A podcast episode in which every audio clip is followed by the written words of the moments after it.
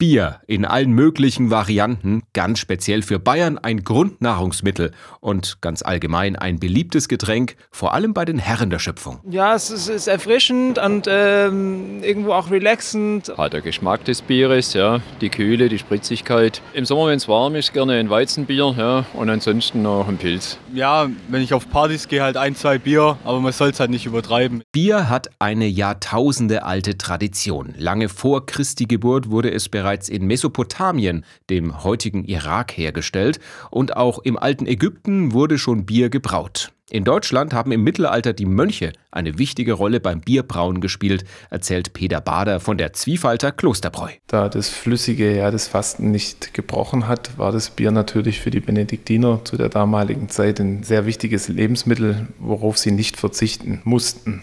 Und daher war da natürlich auch eine große Leidenschaft geboren, Bier zu brauen. Mit Bier versüßten sich die Mönche also die strenge klösterliche Fastenzeit. Allerdings war der Alkoholgehalt im damaligen Bier niedriger als heute. Es ist jetzt nicht so zu verstehen, dass die Mönche sich hier reihenweise weggekippt haben. Die Biere zu der damaligen Zeit sind mit den heutigen Bieren nicht vergleichbar. Seit 500 Jahren wird in Zwiefalten Bier gebraut. Mittlerweile sind natürlich nicht mehr die Mönche am Werk, aber das Brauwasser kommt bis heute aus dem Klosterbrunnen.